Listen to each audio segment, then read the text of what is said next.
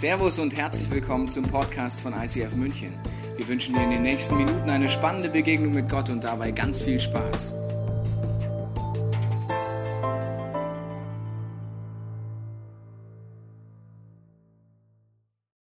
Herzlich willkommen heute Morgen äh, zu der Serie Radicals. Wenn du letzte Woche da warst, hast du mitbekommen, wir beschäftigen uns mit Vorbildern aus der Kirchengeschichte. Und Kirchengeschichte ist ja so eine Sache, das war lange Zeit der Punkt, warum ich mit Gott nichts zu tun haben wollte. Ich habe mir gedacht, diese Institution Kirche, diese Gewalt, diese Kreuzzüge, diese Institution, das ist genau der Grund, warum ich mit Gott nichts zu tun haben wollte. Der Untertitel von Radicals heißt Gott schreibt Geschichte. Und das ist nicht immer deckungsgleich mit der Kirchengeschichte der Institutionen und mit der Menschengeschichte, wo Menschen im Namen Gottes denken, sie tun Dinge in seinem, nach seiner Idee. Ich habe gemerkt, es ist ein großer Unterschied. Und die Menschen, mit denen wir uns beschäftigt, waren Menschen wie du und ich, die vor uns gelebt haben. Menschen, die gesagt haben, ich lebe mit diesem Gott, ich habe diese Liebesbeziehung durch Jesus entdeckt und ich gehe einfach all in in Pokersprache gesprochen. Und Radicals von radikal, da kann man denken, aha, jetzt geht es darum, sollen wir jetzt auch die nächsten durchgeknallten Leute hier werden? Es reicht doch schon mit Selbstmordattentäter und sonst die radikalen Dinge. Darum geht es nicht, sondern es geht um das Wort radicalis aus dem Lateinischen, das heißt an die Wurzel gehen. Das bedeutet, dass man wieder an das zurückgeht und ein bisschen gräbt, was hat es mit Christentum wirklich auf sich? Was hat es mit diesem Jesus wirklich auf sich? Wo schreibt Gott wirklich Geschichte durch dein und mein Leben? An die Wurzeln gehen, radikalis. Ich möchte eine Bibelstelle vorlesen, die dafür auch zentral ist für diese Grundhaltung. In Kolosser steht das 2, 6 bis 7. Ihr habt Jesus Christus als euren Herrn angenommen. Also er redet hier mit Christen, diese lebendige Gottesbeziehung kennen. Und lebt auch in der Gemeinschaft mit ihm. Wie ein Baum in der Erde, so sollt ihr in Christus fest verwurzelt bleiben und nur so und nun also er soll das Fundament eures Lebens sein. Haltet es fest an dem Glauben, den man euch lehrte. Für das, was Gott euch geschenkt hat, das, da könnt ihr gar nicht genug dankbar sein dafür. Das ist das Wort fest verwurzelt bleiben, dranbleiben, haltet fest. Alles Dinge, die die Leute, die wir euch vorstellen werden, heute, nächste Woche, letzte Woche, Mutter Teresa, die sie vereint. Menschen wie du und ich, aber die sich entschieden haben, ich halte an Gott fest. Und ich möchte immer tiefer in diese Wurzeln eintauchen. Was hat es mit diesem Gott wirklich auf sich, diese Gottesbeziehung lebenslang zu vertiefen? Und darum geht es. Und heute werden wir uns jemanden beschäftigen, der heißt Heinrich Bullinger. Vergiss den Bullen von Tölz. Jetzt kommt Heinrich Bullinger. Und Heinrich Bullinger sage ich gerne, nachdem ich das vorbereitet habe, die Predigt war der erste ICFler der Kirchengeschichte im 16. Jahrhundert oder wir sind alle Bullinger. Sind wir nicht alle ein bisschen Bullinger, wirst du nachher verstehen. Also wir könnten uns entweder in äh, statt ICF Bullinger e.V. nennen oder halt andersrum sagen, er war der erste ICFler. Wie kann das sein, dass jemand vor 500 Jahren Dinge tut, wo wir denken, Mann, sind wir modern, Mann, sind wir innovativ. Das hat er alles schon gemacht. Wenn Bullinger aus der Ewigkeit auf uns runterguckt, denkt der ICF cool. Was ihr das alles plant. Super. Wer hat es erfunden? Ihr nicht. Gab's schon mal. Das ist in der lebendigen Kirchengeschichte übrigens immer so. Und Bullinger war jemand, der im 16. Jahrhundert zur Zeit Luther, vielleicht hast du den schon mal kennengelernt, Zwingli und auch Calvin, das waren so die großen Jungs, die man, wenn man sich mit Kirchengeschichte beschäftigt, kennt. Heinrich Bullinger ist mein persönlicher Favorite. Er hat viele Dinge in Europa gemacht. Ein einfacher Mensch hat Europa verändert bis heute. Und das wirst du gleich sehen und dann werden wir überlegen, was können wir da rausziehen. Heinrich Bullinger hatte nämlich eine These, ich habe dir noch ein Bild mitgebracht von ihm, schauen wir uns mal kurz an, wie der Kollege aussah. Vor 500 Jahren waren die Bilder ein bisschen anders. Können wir mal Heinrich Bullinger? Das ist er, ja? der Bulle von Zürich. Heinrich Bullinger hatte eine These, ein Lebensmotto. Er hat gesagt, ich lebe lokal, aber ich denke global. Denkst du, ja, ist ja logisch, heute Internet, Social Media, iTunes, Podcast, vollkommen logisch, aber vor im 16. Jahrhundert, vor 500 Jahren, war das revolutionär. Global zu denken, an Europa zu denken, wenn ich in meinem kleinen Zürich hocke, wo er damals herkam, als Pfarrer in einer Kirche. Wenn wir uns gleich angucken, was heißt es für dich und für mich und warum wollen wir das auch in unserer Kirche übernehmen. Aber er war jemand, der gesagt hat, ich arbeite lokal und er war jemand, der gesagt hat, diesen Vers aus Kolosser, ich bleibe an Gott dran. Wenn man die Erfolgsgeschichte von Menschen anguckt, dann ist es dann ein Erfolg, wenn sie nicht nur gut anfangen, sondern gut aufhören. Im gut anfangen sind die meisten von uns gut. Also wir fangen die Arbeitsstelle meistens gut an, hoffe ich jedenfalls für dich. Ja, der erste Tag, da fängt man schon recht gut an. Die Ehe fängt eigentlich jeder gut an. So, ne? so Hochzeit, Servus, Christi, Jahr für immer und da fängt man gut an. Also gut anfangen können wir alle ziemlich gut. Der Bullinger war 44 Jahre Pastor in einer Ortsgemeinde. Er hat bis zum Ende seines Lebens, er hat auch gut geendet. Und all diese Leute, die wir euch vorstellen, wenn auch Bullinger ist deswegen für mich ein Vorbild. Ich bin knackige 34 Jahre alt, irgendwann wird die Midlife Crisis kommen. Aber er war länger Pfarrer, als ich auf der Welt war. Da kann man von einem erfolgreichen Leben reden. Und wenn dadurch noch durch diese Wurzel in Gott, durch diese Gottesbeziehung, eine Frucht passiert, die bis heute anwirkt, dann ist es für mich ein Vorbild. Gemeinsam hat er, wie gesagt, mit allen anderen großen Menschen dieser Geschichte, er hat nicht aufgegeben. Ich mache dir eine kleine Vorbemerkung, wo du merkst, er hätte oft aufgeben können. Zum Beispiel gab es die Pest zur damaligen Zeit, war ein sehr großes Problem. Eine Zeit lang hat Heinrich Bullinger mehr Beerdigungen machen müssen als Gottesdienste. Seine eigene Frau, Anna, mit der er elf Kinder hatte. Elf Kinder. Da passt das Lied Oops, I Did It Again recht gut. Elf Kinder, drei Mädchen, acht Jungs.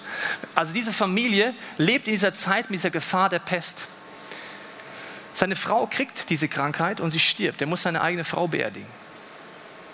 Kurze Zeit später muss er seine drei Töchter beerdigen und seinen besten Freund. Ich sage mal rein menschlich, wenn jemand das Recht gehabt hätte zu sagen, ich bleibe nicht dran an diesem Gott, dann wäre es er gewesen. Für mich unvorstellbar, dieses Leid. Die Frau, drei Töchter zu verlieren, den besten Freund zu verlieren, die Beerdigung selber abhalten zu müssen als Pfarrer der damaligen Zeit. Da hast du es gemacht. Aber er hat sich entschieden, ich bleibe in guten und in schlechten Tagen an diesem Gott dran. Wenn es einen Schlüssel gibt für Vorbilder, die es für dich und mich gibt, dann ist es der dranbleiben. Wir wollen uns heute anschauen, was jetzt daraus alles entstanden ist. Er hatte die Entscheidung getroffen, dass er gesagt hat, Matthäus 17,5 war sein zentrales Bibelversmotto, da heißt es, da sagt Gott mal, das ist mein geliebter Sohn, also Jesus, auf ihn sollt ihr hören. Und er hat sich, wie Mutter Teresa, wenn letzte Woche da warst, entschieden, er wird hören. Egal wie unkonventionell die Ideen sein mögen, egal wie stark er kritisiert wird von den Leuten seiner Zeit, er wird hören, wenn dieser Gott ihm etwas sagt. Das finde ich für mich eigentlich das Herausforderndste an dieser Predigtserie. Eigentlich ganz einfach, aber auch eigentlich so schwer. Die Impulse, die Gott und dir mir, mir, dir mir gibt, einfach umsetzen, egal was es bedeutet. Heinrich Bollinger hat sich dafür entschieden und er ist, hat das durchgezogen und er hat gesagt, ich liebe die Kirche. I love my church. Dazu musst du ein paar Dinge wissen. Ne, wenn jemand nicht nur 44 Jahre Pfarrer war und 7000 Mal gepredigt hat, kann man sagen, okay, keine schlechte Leistung, 7000 Mal predigen. Aber man muss wissen, wie war die Kirche zur damaligen Zeit? Weil man kann ja denken, aha, Kirche damals war bestimmt die Welt in Ordnung. Interessanter finde ich, dass Jesus die Kirche mit einer Braut vergleicht. Und diese Braut, wenn ich mir sie anschaue, hat schon ein paar Runzeln, ein paar Falten, einige Macken und ist auch, wenn ich mir diese Braut, diese Kirche angucke, wenn ich uns angucke, wenn ich andere Kirchen angucke, merke ich, da menschelt es schon ziemlich. Und in diese Braut, die soll ich lieben und sagen, I love my church, mit all den Menschlichkeiten, mit den Verletzungen, die da mitschwingen. Heinrich Bullinger hatte eine Einstellung, die fand ich cool. Er hat gesagt, Kirche ist wie Familie. Mit allen Höhen und Tiefen. Es ist mehr als Sonntag. Es ist der Glaube unter der Woche, der entscheidend ist. Und er hat sich entschieden, trotz der Menschlichkeit, trotz der Fehler zu sagen, ich liebe diese Kirche und ich investiere mich dafür, dass die Ortsgemeinde lokal aufblüht. Das würde bedeuten, dass ich, wenn ich Fehler merke in meiner Kirche, dass ich anfange, sie abzustellen. Wenn ich merke, dass Potenzial gibt, derjenige bin, der darauf eine Antwort gibt. Heinrich Bullinger hat das gemacht und die Kirche zusätzlich, musst du wissen, war in der damaligen Zeit schon ziemlich zerstritten. Zerstritten durch Theologie, das ist übrigens in der Kirchengeschichte immer so. Es wäre so schön, wenn es keine theologischen Streits gäbe. Ich habe letztens mit einem anderen Pastor diskutiert, der gesagt hat, ja, die Theologie vom ICF findet das kritisch, das kritisch, das kritisch. Und habe zu ihm gesagt, wenn Jesus der Meinung gewesen wäre, dass die Themen, die wir gerade diskutieren, so zentral wären, dann hätte er die Bibel anders geschrieben. Sagt er, wieso? Dann sage ich, ja, schau mal, alle lebendigen Kirchen weltweit einigen sich auf einen sehr schmalen gemeinsamen Nenner. Der ist, Jesus ist an diesem Kreuz gestorben als der Sohn Gottes dass du dadurch eine lebendige Gottesbeziehung aufbauen kannst. Punkt. Und dann geht der Streit los. Erwachsenentaufe, Kindertaufe, Mitteltaufe, Jung, Mittel, Alt, Heiliger Geist, gab es den mal, gibt es den noch, wird es den noch geben? Wie ist das überhaupt mit Frauen? Dürfen die predigen, dürfen die nicht predigen? Da geht der Streit los. Und ich sage dann immer, wenn Jesus da der Mann wäre, dass das so essentiell ist, wie wir Kirchen oft tun, dann hätte er die Bibel anders geschrieben. Erste Meinung glaube ich, dass du lebenslang suchst und findest und Antworten findest. Und die Kirche der damaligen Zeit war verstritten. Luther hat gegen Calvin gekämpft, Calvin gegen Zwingli, Zwingli und die alle miteinander gestritten. Wer hat recht? Und dann kamen Leute, die haben gesagt, wir müssen einen Schritt weiter gehen. Zum Beispiel Zwingli, der Vorgänger in Zürich von Bullinger. Da kamen Leute, haben gesagt, Jungs, wir haben nochmal die Bibel aufgeschlagen. Wir finden die Erwachsenentaufe logischer als die Kindertaufe.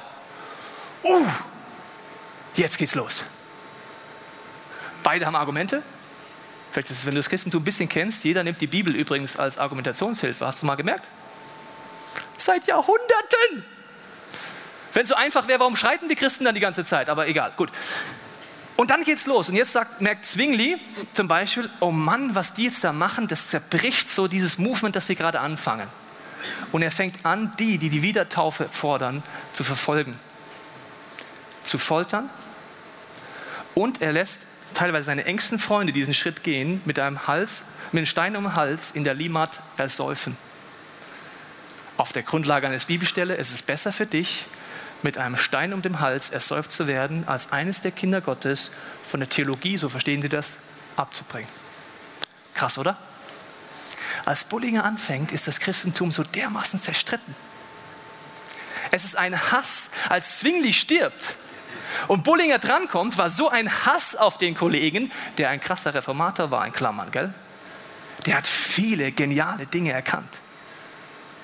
Es war so ein Hass auf Zwingli, als er gestorben ist, dass man seinen Leibnamen in so viele kleine Stücke zerhackt hat und in alle Dörfer der Umgebung geschickt hat, endlich ist der Sack tot. Hast du das Bild? Jetzt kommt Bullinger. Alle streiten. Alle haben Recht.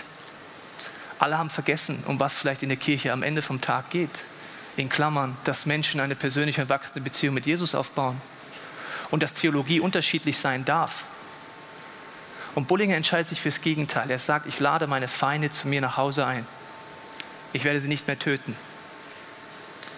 Was heißt das für dich und für mich? Wir sind keine Reformatoren, wir sind keine Bullingers, aber es fängt damit an, zum Beispiel bist du vielleicht ein Kleingruppenleiter, ein Small Group Leiter, Ministry-Leiter und im Alltag diskutierst du über Theologie. Wir können mit Worten das Gleiche tun wie Zwingli. Stein um Hals, versenken. Du kannst mit Worten töten. Je mehr du leitest, desto mehr kannst du das tun, wenn es Feinde deiner Theologie gibt. Ich habe gemerkt, Bullinger ist mein Vorbild. Runterschlucken, mal nichts sagen und das Motto aufnehmen, das die Theologen der damaligen Zeit von Jesus auch hatten. Ein paar wenige. Sie haben gesagt, als diese Revolution von Jesus startet, an diesen Wurzeln der Kirche, und wo Johannes und Petrus zum Beispiel ein Wunder tun, da sagt ein Theologe als Tipp, sagt Jungs, Mädels, es gibt zwei Möglichkeiten. Entweder ist die Nummer, die die Jünger da abziehen, wirklich vom lebendigen Gott. Dann sollten wir nicht unsere Finger dran legen und uns versündigen. Wenn es nicht von Gott ist, sterbt die Nummer eh wieder aus. Coole Einstellung eigentlich. Die Frage ist in deinem in meinem Leben, wenn jemand in deinem Umfeld einen nächsten Schritt geht, für uns als Kirche, wenn, es wenn ein Movement mal gibt hier, die irgendwie einen Schritt weitergehen, verurteilen wir sofort, ihr seid böse, ihr seid falsch, ihr müsst eigentlich versenkt werden. Oder schluckst du mal in Ehrfurcht vor Gott runter und sagst, Gott, das, was ich erkannt habe, gebe ich Vollgas. Und wenn es stimmt, dann überzeugst du nicht nur mich, sondern auch um meine Umgebung, aber ich muss nichts nachhelfen. Diese Kirche hat Bullinger geliebt. Mit allen Abgründen. Und er hat sich entschieden, dort sein Leben zu investieren. Und er war der Meinung, wenn du Reformation machen willst, und das war sein Wunsch, also lauter Reformatoren in Europa, Luther, die ganzen Jungs, und er wollte das auch. Und er hat gesagt, wenn du Reformation willst, wirkliche tiefe Veränderung in deiner Stadt, in deiner Umgebung, in deinem Bundesland, in deinem Land, in deinem Europa, dann fängt es immer zu Hause an. Ich möchte ein Zitat vorlesen von ihm. Er hat gesagt, im Pfarrhaus muss sie beginnen, wenn eine Reformation in Gemeinden und Kirche zustande kommen soll. Er war der Meinung, es ist ganz simpel. Eine Kirche ist so stark wie der Alltagsglaube von jedem Einzelnen, der in diese Kirche geht. Das addierst du zusammen und du kriegst die reformatorische Kraft einer Bewegung. Du kannst nicht sonntags predigen und dein Alltag hat damit nichts zu tun. Das Ziel war immer von ihm, der Alltag muss verändert werden. Zu Hause fängt es an. Drei Töchter sterben, habe ich dir gesagt.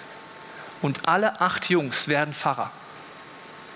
Alle acht. Wie kommt so etwas? Sie haben von klein auf erlegt, der Papa ist auch zu Hause, er hat nicht nur Dienst. Sie haben von klein auf mitbekommen, es gibt einen lebendigen, authentischen Glauben mit Zweifeln, mit Ängsten. Sie haben erlebt, was es heißt, die theologischen Feinde die Hand zu reichen. Sie haben zu Hause Kirche live erlebt. Und deine Lebensbotschaft ist immer stärker als deine Worte. Das siehst du zu Hause, wenn du Kinder hast, die schauen an, wie du lebst, nicht was du sagst. Zum Beispiel, wenn du äh, Regeln einführst, zum Beispiel, du darfst nicht Scheiße sagen zu Hause, ja? Weißt du, was das Problem ist? Wenn du weiter Scheiße sagst, ist die Regel für den Hintern. Weil dein Kind sagt, du hast das Wort gesagt. Ja, gut, das sagt man ja auch eigentlich nicht.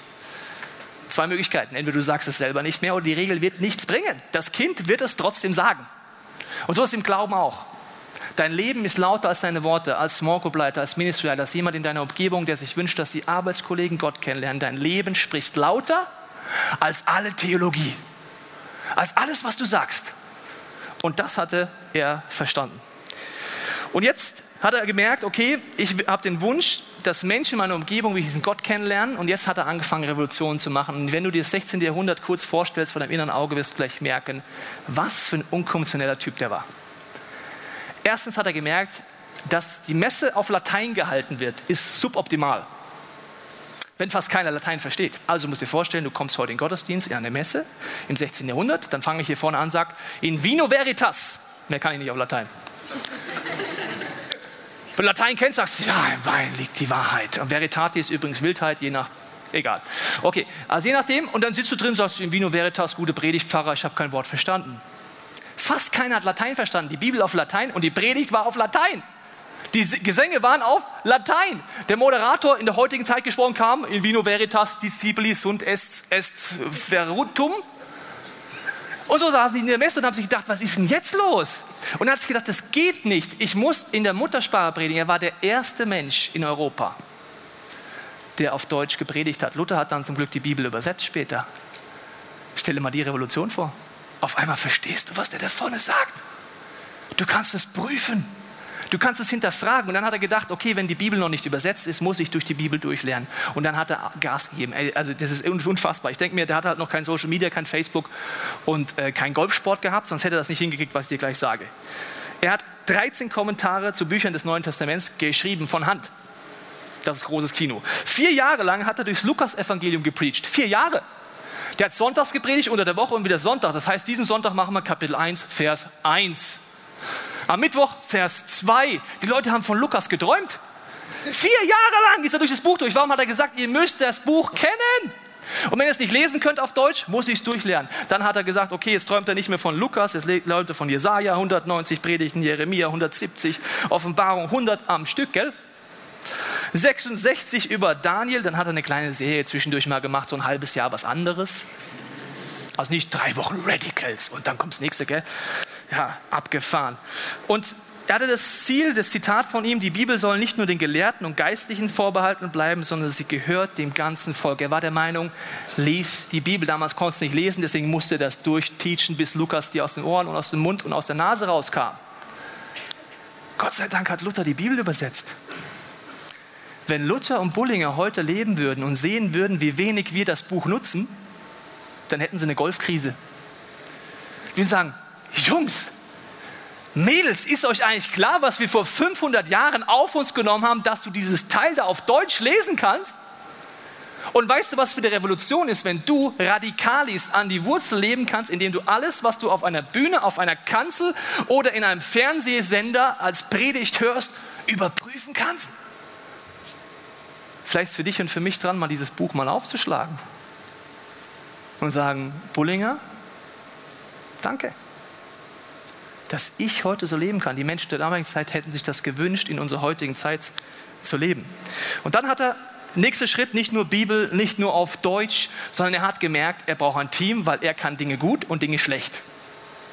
Sagst du, ja, ist normal. Im kirchlichen Kontext nicht unbedingt. Das Bild der damaligen Zeit war, der Herr Pfarrer kann alles, der muss alles. Der Herr Pfarrer war übrigens auch weltliche Macht, geistliche Macht zusammen. Herr Bullinger war gleichzeitig Bürgermeister von Zürich. Er musste Armeen äh, sagen, wir gehen da lang, da geht es in den Krieg und dann predige ich kurz mal über Jeremia. Dann muss ich kurz eine Sitzung im Vorstand der, äh, der Stadt machen und dann mache ich kurz eines meiner Kommentare, schreibe ich noch in der Nacht. Herr Bullinger war eine geistliche Autorität, der sagt, ich brauche ein Team, ich kann Dinge gut, Freunde, ich kann Dinge schlecht. Die Kirche ist eine Familie mit verschiedenen Gaben. Und er merkt, er braucht zum Beispiel jemanden, der Warmherzigkeit reinbringt. Bisschen mehr Emotionen, weil er war so ein sachlicher Manager-Typ. Und dann hat er den äh, Leo Jud sich geholt, hat gesagt, Junge, du bist emotional, wenn du predigst, weinen alle. Super Sache, du bist auch so ein guter Seelsorger, mach es. Leo Jud, Ergänzung. Dann hat er gemerkt, die Leute bewegt in meiner Stadt, egal ob Christen oder nicht Christen, das Thema Islam. Weil damals die Türken da kurz davor waren, Europa zu erobern. Und alle hatten Angst, was ist der Islam, was bedeutet das? Also hat er gesagt, wir müssen als Kirche Antworten auf die Fragen unserer Zeit geben. Also hat er den, äh, wie heißt er nochmal, Liander, Liane, Theodor Billiander, so heißt er, den hat er gesagt, du bist der Islamexperte, du schreibst bitte Bücher, du machst Seminare dazu. Mohammed, Jesus, Unterschiede, was bedeutet das? Egal wie heiß das diskutiert wird gerade, wir stellen uns diesem Thema. Auch das war revolutionär. Und er bleibt nie stehen, sondern sagt dann, okay, noch zwei Schritte geht er weiter, um lokal zu denken, global zu arbeiten. Er führt eine Zeitung ein. Weißt du noch, in welchem Jahrhundert wir uns gerade befinden? 16. Zeitung ist nicht so an jeder U-Bahn, Süddeutsche, TZ, AZ, Bild, private Zeitungen, Online-Zeitungen. Das war so dermaßen revolutionär. Also das Christentum hat übrigens diese Reformatoren immer sehr kritisiert. Gell? Das geht aber nicht, das haben wir nicht schon immer so gemacht. Zeitung? Zeitung, was ist das? Wie schreibt man das? Wo kommt das her? Das ist bestimmt vom Teufel. Er hat es eingeführt und er hat gesagt, wir müssten uns den Themen unserer Stadt stellen. Er hat gepredigt und immer gefragt, was braucht die Menschen in meiner Stadt, dass sie das verstehen.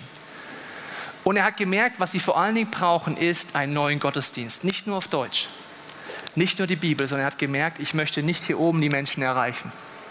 Er hat gemerkt, das Christentum seiner Zeit, in Klammern wie heute, hatte ein Kopfproblem, weil es nicht im Herz war. Also hat er Theaterstücke angefangen zu schreiben. Stell dir mal kurz vor. Letzte Woche gehst du in die Messe, alles auf Latein, keine Sau versteht etwas. Dann gehst du die nächste Woche in die Messe, der redet auf einmal auf Deutsch. Du verstehst, was er sagt, und die nächste Woche drauf kommt ein Theaterstück in der Predigt im 16. Jahrhundert. Also das war also unfassbar. Er hat gesagt, ich möchte das Herz, Körper, Seele und Geist der Menschen erreichen. Wir müssen Wege finden, dass unsere Stadt wieder einen Zugang zu Jesus findet. In einer Zeit, wo Theologie zerstritten war, die Kirche in einer Sackgasse war, hat er Theaterstücke geschrieben. Und erst 1529 hat er das erste aufgeführt und ist dann damit auf Tournee gegangen. Wann waren wir nochmal? 16. Jahrhundert. Auf Tournee allein wenn du von kleinen Zürichlein nach München auf Tournee gehen wolltest im 16. Jahrhundert, da reitest du ganz schön lange, bis du da bist. Und das Ganze noch mit dem Theatertrupp, mit einem Regisseur dabei und das ganze Ding, ja, die hatten kein LKW, kein Logistikteam, die hatten kein Multimedia, die hatten nichts. Die sind einfach dorthin galoppt und dann einfach sagen, so super, jetzt machen wir ein Theaterstück. In Deutschland, in Österreich, in der Schweiz sind sie auf Tournee gegangen, weil sie gesagt haben, diese Botschaft muss raus. Wir gehen neue Wege, damit Menschen Gott kennenlernen. Wenn du diese Kirche länger kennst, dann weißt du, dass das unser Ansatz ist. Wir denken manchmal, wir haben neue Ideen, indem wir sagen, wir wollen ganzheitlich durch Multimedia, Video, Theater, Musik, Musicals neue Wege gehen, dass Menschen ganzheitlich angesprochen werden. Wir denken, wir sind total revolutionär, indem wir Experimente gestartet haben. Letztes Jahr an Weihnachten, meine Geschichte ging in diese Richtung. Das ISF Zürich, das Musical-Tournees macht. Das gab es alles schon mal aber der Gedanke ist gleich geblieben. Wenn nur ein Mensch mehr dadurch ein Erlebnis mit diesem Gott hat in unserer Zeit, dann lohnt es sich. Das ist der Grund, warum wir in dieser Kirche eine Creative Arts Community haben. Vielleicht hast du davon schon mal gehört. Das sind all die Ministries für uns, Design, Video, Tanz, Theater, Sprache, all die Mittel, die dafür gewählt werden, um neue Wege zu gehen, damit Menschen Gott kennenlernen. Wir werden dort weiter experimentieren und wir glauben, dass wir wie ein Bullinger Erbe haben in Europa, nicht still zu werden, sich nie zufrieden zu geben, bis Europa wieder verändert ist. Das ist der gleiche Ansatz, den wir auch heute wählen. Und es ist nicht so, dass ich mir Bullinger angeguckt habe, dann haben wir die ganze Kirche nach ausgerichtet, sondern die Kirche geht vorwärts und ich schaue mir Bullinger an und denke mir, alter Falter, der hat das alles schon gemacht. Das ist überhaupt nicht so revolutionär, wie wir manchmal denken, diesen globalen Ansatz auf Tournee zu gehen zum Beispiel. Und dann hat er noch zwei Sachen gemacht. Er hat gemerkt, wenn du wirklich dein Land verändern möchtest, und er war ein Reformator von ganzem Herzen, dann brauchst du Menschen, die sagen, ich möchte ganz diesem Jesus nachfolgen. Und deswegen hat er eine Ausbildungsstelle angefangen für Prediger, für Leiter und für Leute, die einfach biblisch-theologisch tiefer gehen wollten, um damit ihr Leben zu verändern. Ich habe dir ein Bild mitgebracht. Es war keine kleine Nummer, die sie da aufgebaut haben. Schauen wir mal, ob das jetzt klappt. Hier, das war dann sein, seine Predigerausbildung, seine Bibelschule, sein College auf modern Deutsch gesagt. Und er hat das aufgebaut und gesagt, ich suche mir jemand wie der Team, der das besser kann, der Leiter ausbildet. Das ist der Grund, genau der gleiche Grund, warum wir im Sommer unser College anfangen.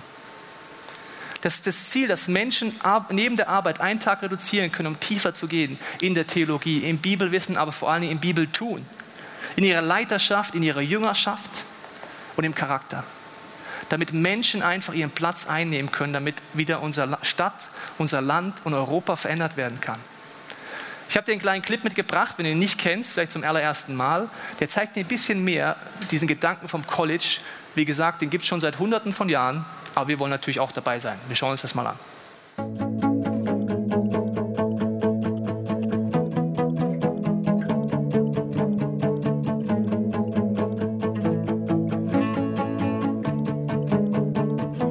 Mich für das College entschieden, dass ich näher zu Gott komme, dass ich noch mehr von ihm erfahren kann und natürlich, dass ich viel von der Musik lernen kann.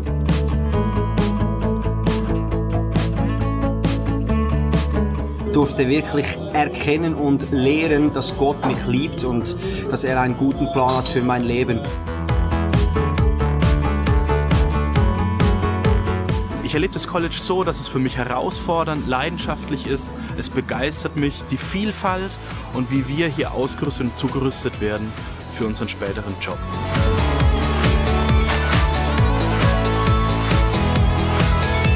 Im Leadership und Life Challenge konnte ich meine Flügel weit spannen und lernen zu fliegen. Ich hatte einen neuen Freund kennenlernen dürfen, den Heiligen Geist. Ich darf jeden Tag mit ihm leben. Er ermutigt mich, er zeigt mir den Weg des Lebens, er zeigt mir, wo ich wirklich in Fülle leben kann und das begeistert mich.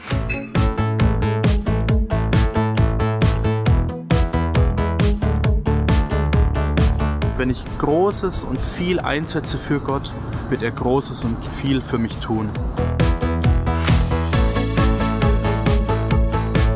Gott hat so viel mehr bereit, als du dir denkst.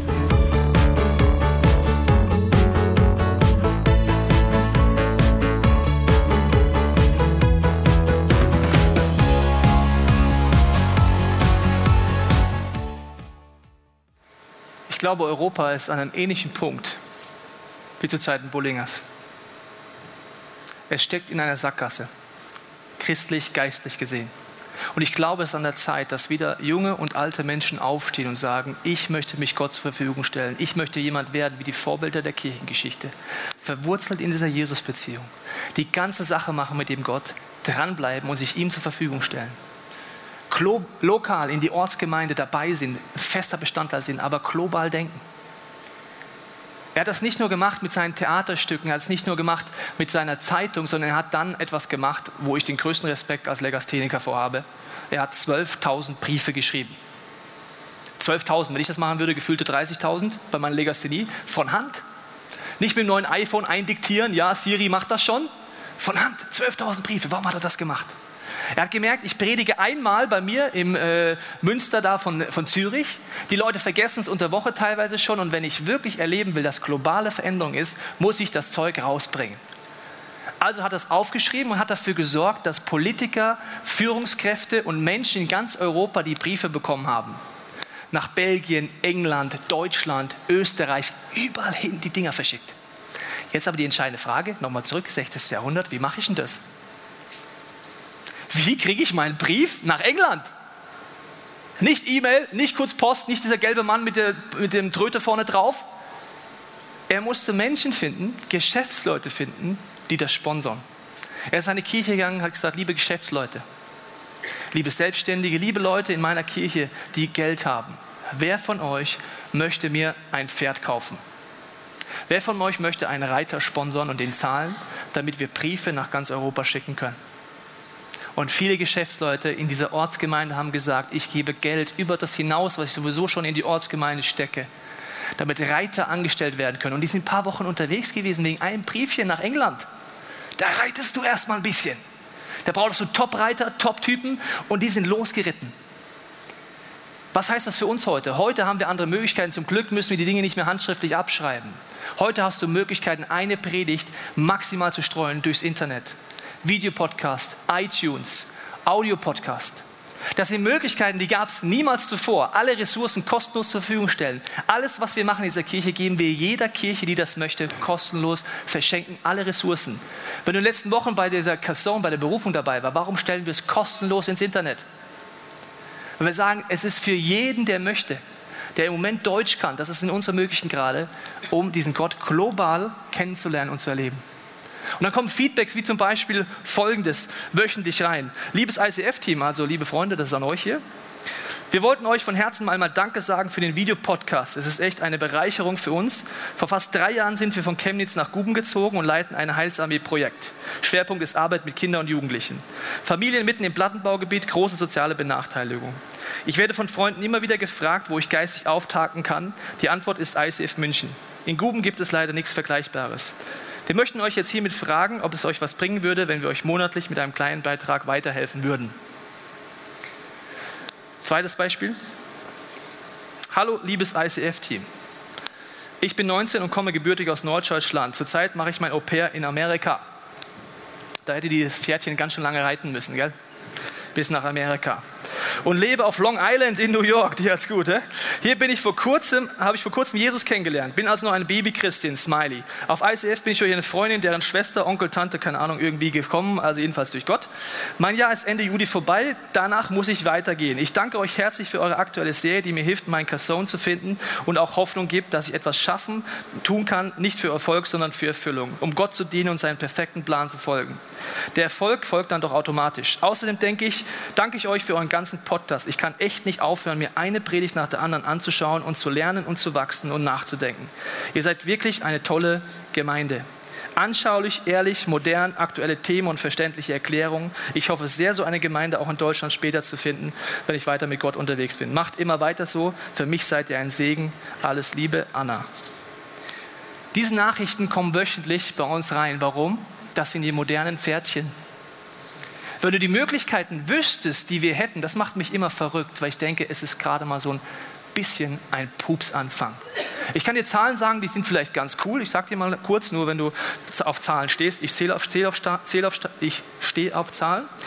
Die letzten zwölf Monate haben 122.740 Leute auf Vimeo die, die Predigt angeschaut.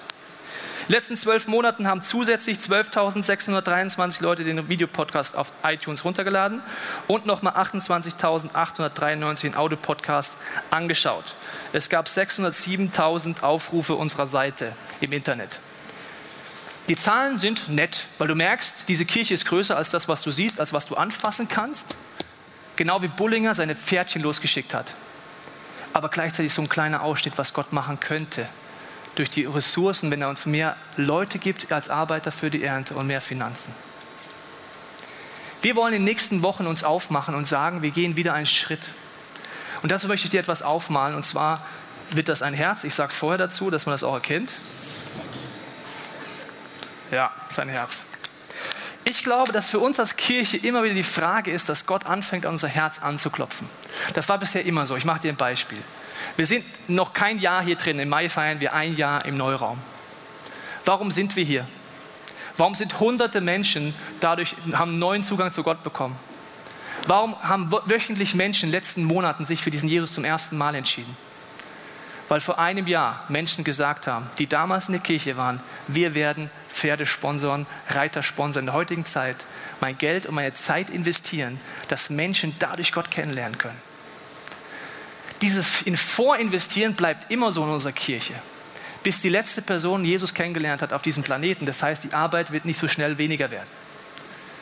Der Gedanke dahinter ist, dass wir die Herzen wieder neu aufmachen wollen, weil das Problem ist, wenn du Kirche so baust, wie wir baust, bauen, dann ist eine große Dynamik drin. Viele Menschen lernen diesen Gott kennen, viele Menschen werden neu inspiriert. Aber es dauert im Schnitt zwei Jahre, bis ich Gott so sehr vertraue, dass ich sage, ich fange an, meine Geldressourcen und meine Zeitressourcen zu investieren. Bei Jesus hat es drei Jahre gedauert. Also zwei Jahre ist schon gar nicht so schlecht, gell? Aber was heißt das? Es dauert bis zu zwei Jahre, bis ein Mensch sagt, ich bringe mich auch ein. Ich gehe raus aus der Konsumhaltung. Das heißt, die anderen, deswegen ist es auch okay, wenn du Zeit brauchst, die anderen gehen immer den Schritt in unserer Kirche vor. Das heißt für uns zum Beispiel, wenn du abends in den Gottesdienst kommst, 18.30 Uhr, siehst du, der ist rappelvoll. Overflow besetzt, über 400 Leute jeden Sonntagabend. Wir dürfen einen vierten Gottesdienst anfangen. Das meine ich wirklich dürfen. Wir haben positive Probleme, seit es uns gibt als Kirche, nämlich dass Menschen kommen und kommen und kommen und von Gott angezogen werden. Der vierte Gottesdienst wird aber Folgen haben, dass wir dafür 100 Herzen suchen, die sagen, ich stelle mich in diesem Zuge Gott zur Verfügung. Der vierte Gottesdienst heißt nämlich, dass wir Vormittags- und Abendsteams trennen werden bei unseren ehrenamtlichen Mitarbeitern. Das heißt, wir rechnen es kurz durch.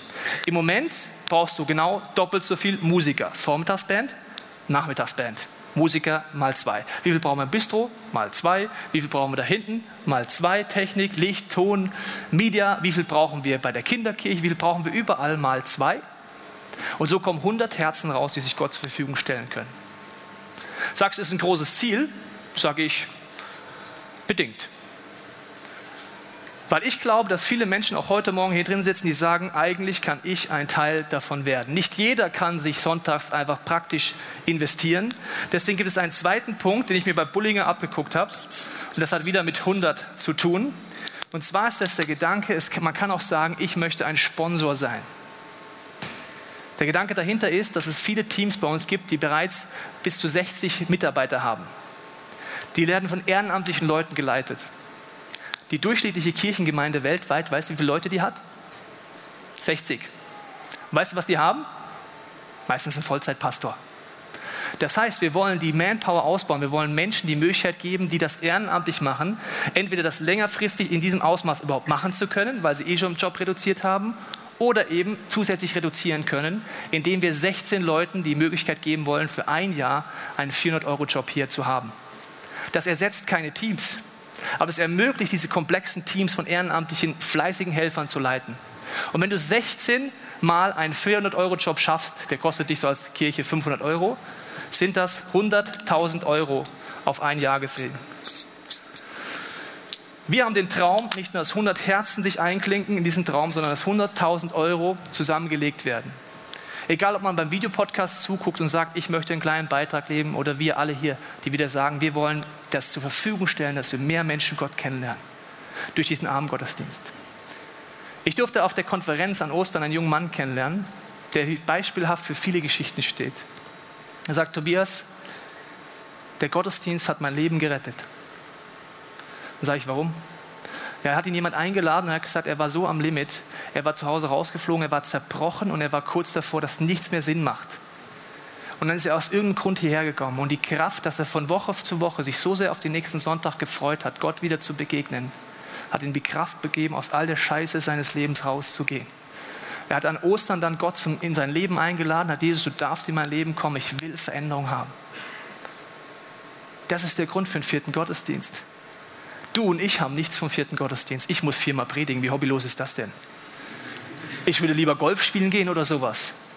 Aber Heinrich Bullinger ist für mich ein Vorbild. Jede Chance, die er gegeben hat, hat er genommen, hat gepreacht, egal was das ihn gekostet hat, dass Menschen Gott lernen können. 100.000 Euro ist nicht viel Geld.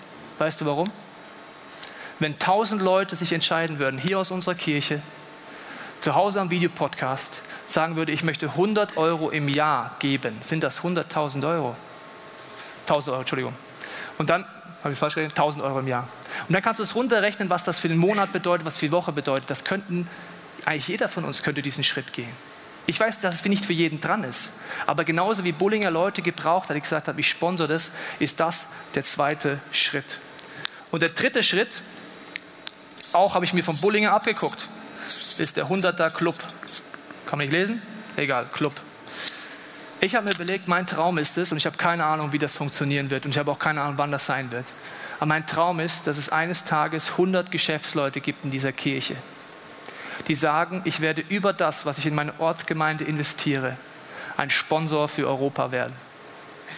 Die sagen, ich gehe über das hinaus, was ich sowieso schon in die Ortsgemeinde investiere, weil ich habe Geld. Gott hat mir eine Gabe gegeben, Geld zu verdienen. Und mein Traum ist mal 100 Leute in diesem Club zu haben, die sagen, ich gebe nochmal 1000 Euro drauf, dass wir 100.000 Euro im Jahr in Kirchengründung, Online-Kirche, Online-Ressourcen, Ausbau von Leuten, die uns Feedback schreiben, dass wir sie begleiten können, online zu stecken. Das hat global mit dir lokal nichts zu tun. Fernsehprojekte. Das ist ein großer Traum. Hunderte Herzen, die sagen, ich fange an, mich zu engagieren, ich fange an, meine Zeit zu investieren. Menschen, die sagen, ich werde einen Teil von diesen 100.000 Euro für ein Jahr wieder vorfinanziert im Glauben.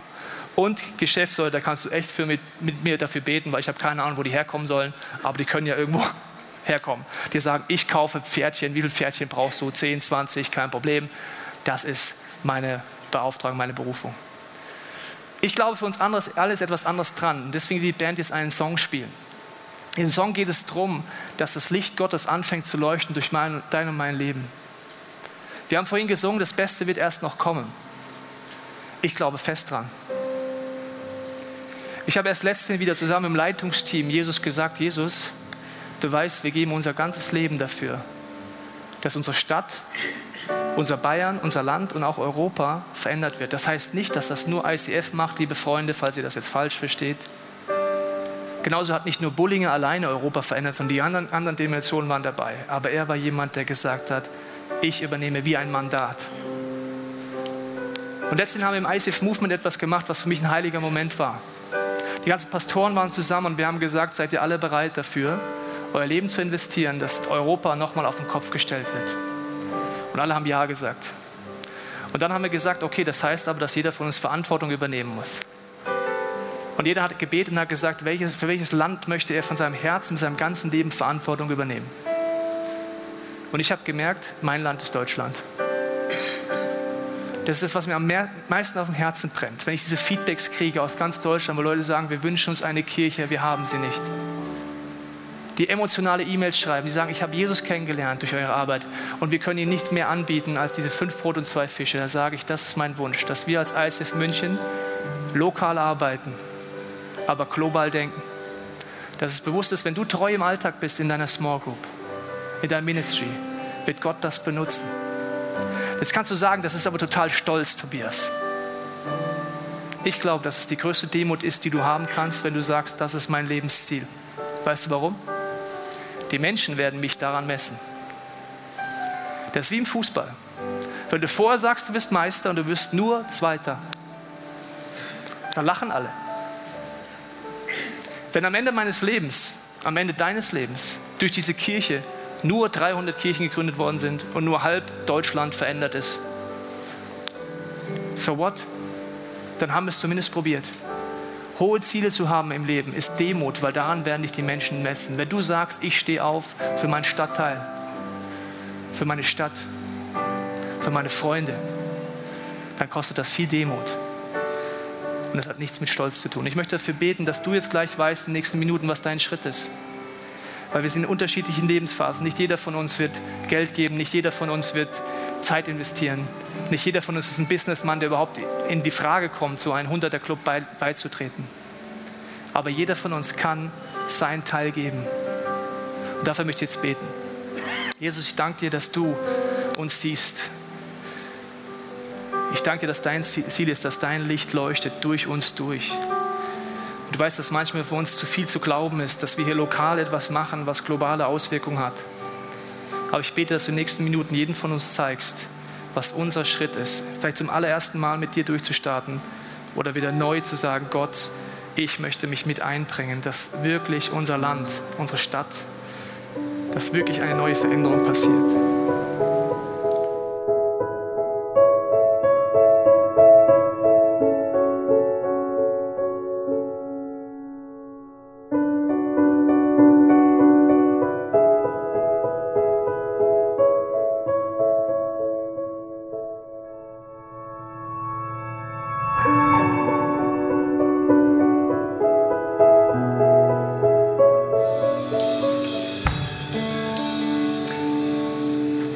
Viel davon, dass sein Reich anbricht. Er redet viel vom Reich Gottes, seine Perspektive, die man nicht mit seinen menschlichen Augen sieht. Und die Bibel redet immer wieder davon, dass dieses Reich Gottes wie eine riesige Baustelle ist, die man erst auf den zweiten Blick sieht. Wenn du in diese Kirche kommst, kann man denken, hier gibt es doch alles. Hier sind doch schon mehr Menschen, als ich jemals in einer Kirche erwartet hätte. Wenn du anfängst mit deinen Herzensaugen zu sehen, was Gott tun möchte, wirst du merken, die Baustelle ist riesig. München ist riesig. Bayern, das ist ja noch größer. Deutschland, das ist meine Baustelle. Europa. Ich glaube, man braucht diese Geisterperspektive weg von diesem, braucht es denn das jetzt eigentlich noch? Braucht es einen vierten Gottesdienst? Braucht es das? Ich glaube, ich brauche von meiner Herzenssicht von Jesus, der sagt, Jesus, zeig mir mal, wie du meine Stadt siehst, wie du mein Land siehst. Jesus ist am Kreuz dafür gestorben, dass du eine Beziehung mit ihm haben kannst. Und er wird nicht ruhig sein, er wird weiter Geschichte schreiben, bis die letzte Person diesen Zugang gefunden hat. Wir als Kirche wollen dabei sein. Und dafür möchte ich jetzt beten. Du wirst die nächsten Wochen die Möglichkeit haben, darüber nachzudenken, ob du bei den 100 Herzen, 100.000 Euro oder 100er Club dabei bist. Am 13.05. werden wir eine Sonderkollekte hier machen. Du wirst zu Hause überlegen können, möchtest du auch schon in den nächsten Wochen jemand sein, der Geld überweist aufs Konto, dann kannst du immer draufschreiben, Verwendungszweck Personal, dann weiß jeder, es ist für die 100.000 Euro. Aber jetzt, heute ist es entscheidend zu sagen, Jesus, hier bin ich. Zum ersten Mal oder neu, ich will erleben, dass ich ein Teil davon sein werde, wenn du in meiner Umgebung einen Unterschied machst. Ich möchte dafür beten. Jesus, ich danke dir, dass du ein großartiger Gott bist. Du siehst, wo oft uns der Glaube fehlt. Und ich bete, dass wir dieses, diese Gabe des Glaubens von Heinrich Bullinger bekommen als Kirche, als jeder Einzelne. Dass wir unsere lokale Arbeit treu machen und trotzdem sagen, Gott, wir wollen erleben, dass wirklich unsere Generationen dich kennenlernen. Wir wollen erleben, dass es nicht mehr normal ist, kleine Kirchen zu haben. Wir wollen das erleben, was Heinrich Bullinger erlebt hat, dass alle Kirchen rappelvoll waren alle Denominationen rappelvoll waren. Und ich danke Jesus, dass wir ein Teil davon sein dürfen als Kirche, dass wir ein kleines Puzzleteil sind in deinen Ideen für München, für Deutschland und für Europa. Und ich bete, dass wenn wir jetzt singen Mighty to Save, dass du uns das Blickfeld frei machst, was unser nächster Schritt von jedem Einzelnen in unserer Kirche sein kann. Dass das Blickfeld aufgeht für den Gott, der mächtig ist zu retten und dass alles, was wir gerade vor unseren sichtbaren Augen als Kirche erleben, gerade mal der kleine Anfang für das ist, was du tun möchtest. Und Jesus, ich bete für jede Person, die dich nicht kennt, dass sie durch diesen Song Mighty to Save den ersten Schritt gehen kann, sagen, Jesus, ich verstehe viel nicht, aber wenn du mächtig bist zu retten, dann komm in mein Leben.